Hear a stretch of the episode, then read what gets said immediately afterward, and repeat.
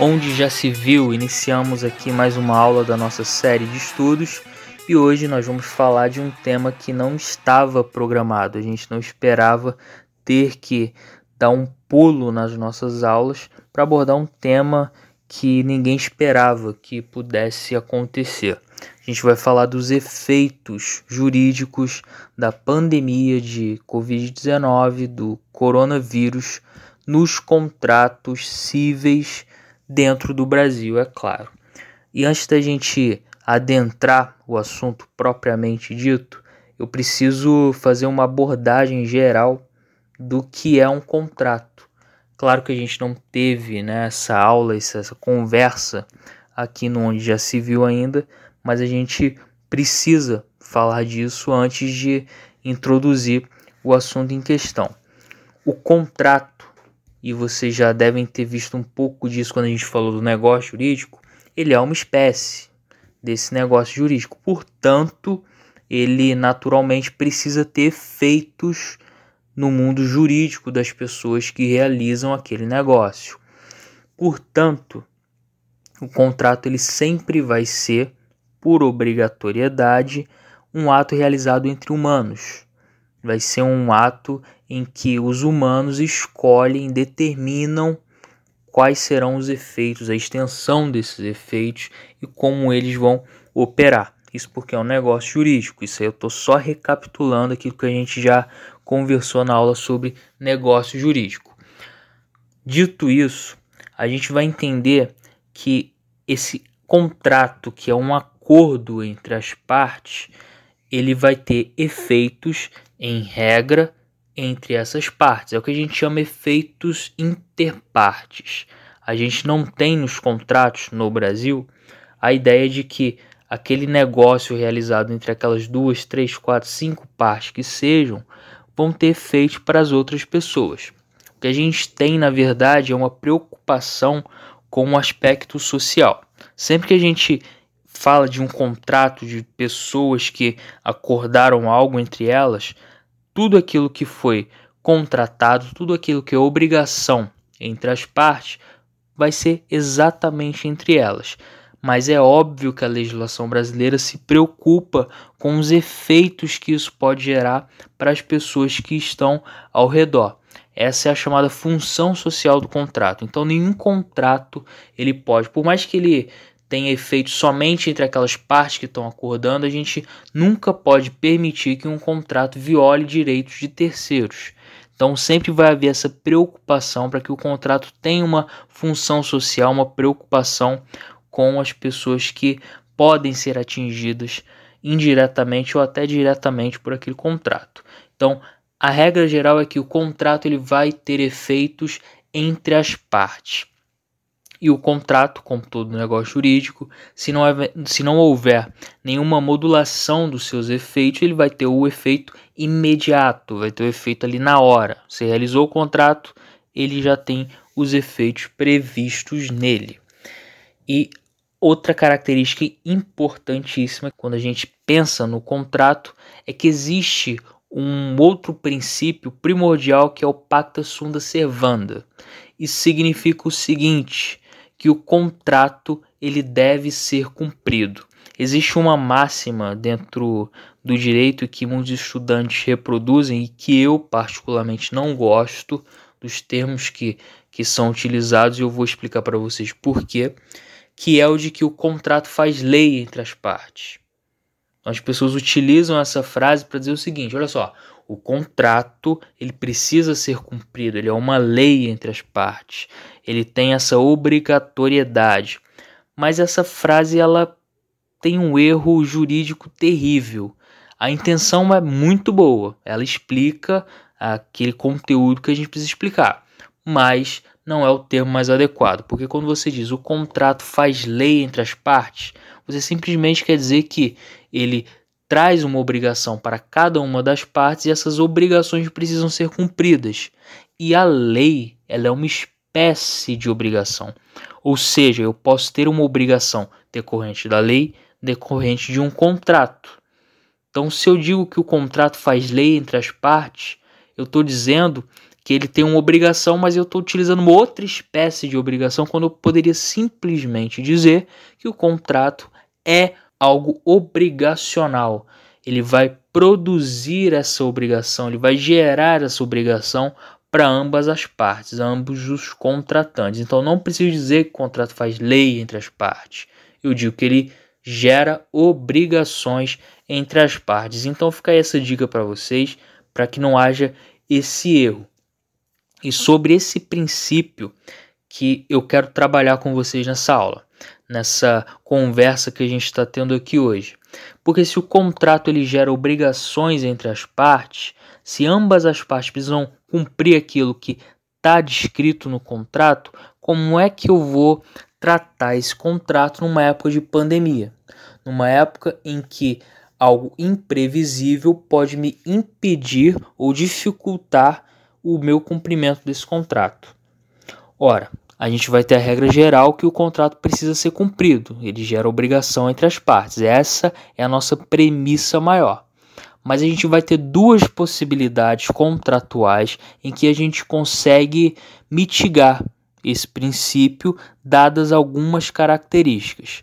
A primeira maneira, que é a principal, que é a primeira via que a gente precisa é, mitigar o princípio em questão, é a revisão contratual. E por que, que eu falo que a revisão ela é, o, é o primeiro passo que precisa ser dado? Porque a revisão contratual vai dizer o seguinte: olha só, existe uma pandemia que está acontecendo no mundo inteiro, está atingindo, obviamente, o Brasil, e isso está gerando uma mudança econômica e uma mudança no status de cada pessoa que realizou determinados contratos, assumiu determinadas obrigações. Então, dada essa mudança, as pessoas podem sentar-se e pensar numa maneira de esse contrato ser executado de outra forma. Essa é a maneira de revisar o contrato extrajudicialmente, que é possível, que está prevista em lei e é a mais natural e é a que vai trazer menos danos para as pessoas que estão envolvidas naquele contrato. Agora, se isso não for possível, dentro da mesma ideia de revisar o contrato, o sujeito pode ingressar com uma ação judicial. Aquele que se sente prejudicado, aquele que entende que não vai conseguir arcar com aquela obrigação. E tudo isso está baseado em lei. Eu vou dizer para vocês aqui o seguinte, que no artigo 317 do Código Civil existe a previsão contratual, a previsão legal, aliás, de que o contrato possa ser mitigado em relação à sua revisão, em relação às suas cláusulas, por conta de um período em que as situações financeiras, econômicas ou de outras diretrizes acabam mudando. Então, o artigo 317 vai dizer o seguinte: quando por motivos imprevisíveis, sobrevier desproporção manifesta entre o valor da prestação de devida e o do momento de sua execução, poderá o juiz corrigi-lo a pedido da parte de modo que assegure, quanto possível, o valor real da prestação. Esse é um artigo que pode ser utilizado nesse sentido para aquela pessoa que sente que o contrato já não é mais o mesmo contrato para a situação atual. Há uma mudança exterior, não provocada por ele nem pela outra parte, mas uma ação exterior que faz com que as situações que existiam à época já não sejam as mesmas. E existem mais três artigos que eu destaquei aqui para vocês, que é o 478, o 479 e o 480, também do Código Civil, que fala justamente na, da possibilidade do contrato ser extinto, caso não haja ali pelas partes um acordo em mudar essas cláusulas, essas prestações. Mas essas possibilidades elas são a segunda opção para o juiz. Ah, o pacta subservanda que eu falei para vocês que é a regra maior, ele continua existindo. Embora você mitigue para tentar revisar aquele contrato, ele ainda é a regra maior. Então, a ideia é manter o contrato e não chegar à extinção desse contrato. Agora, se nada for possível para poder revisá-lo, infelizmente a gente acaba chegando à extinção. Eu vou ler rapidamente aqui para vocês esses artigos para vocês entenderem a lógica legal que está presente neles. Nos contratos de execução continuada ou diferida, se a prestação de uma das partes se tornar excessivamente onerosa, com extrema vantagem para outra, em virtude de acontecimentos extraordinários e imprevisíveis. Olha aí o coronavírus encaixado nessa situação. Poderá o devedor pedir a resolução do contrato. Os efeitos da sentença que a decretar retroagirão à data da citação. Isso aqui é uma possibilidade legal, como havia falado para vocês. Se não se consegue chegar a um acordo presente no 317, o 478 já prevê extinção contratual. Mas aí no artigo 479 é dito o seguinte: a resolução poderá ser evitada oferecendo-se o réu a modificar equitativamente as condições do contrato. Olha aí o pacto sua servanda surgindo de uma maneira implícita no artigo 479. A ideia é manter o contrato nas suas cláusulas originais. E aí o artigo 480 diz: se no contrato as obrigações couberem apenas uma das partes, poderá ela pleitear que a sua prestação seja reduzida ou alterado o modo de executá-la, a fim de evitar a onerosidade excessiva.